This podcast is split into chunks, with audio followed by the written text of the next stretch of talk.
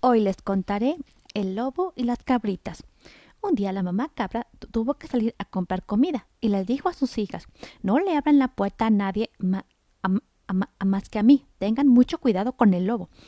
Poco después de haber sido la mamá cabra, el lobo se acercó a la casa de, las, cabritas y tocó la puerta. ¿Quién es? preguntaron las cabritas.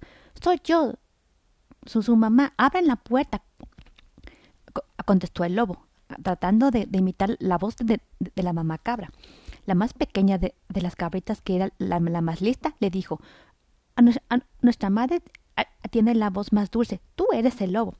Después de un rato, el lobo volvió a tocar la puerta y esta vez le, salió la voz más, dulce. Pero la cabrita más, pequeña no, no confió. Abrió un, poco la puerta y dijo, enséñanos una, pata por la, rendija.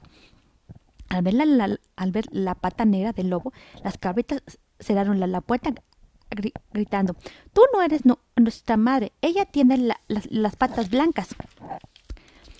El lobo corrió en busca de harina para, para blanquearse la pata, pero en su, en su carrera cayó al río y empezó a hundirse. ¡Auxilio! ¡Sáqueme de aquí! No, no sé nadar, gritaba. La mamá cabra, que en ese momento llegaba, le, dijo, te sacaremos si prometes no, no trata de comernos. El lobo lo, lo, prometió. La mamá cabra y las cabritas le, tiraron una cuerda, jalaron y jalaron hasta que el lobo estuvo a salvo. A muchas gracias, dijo el lobo.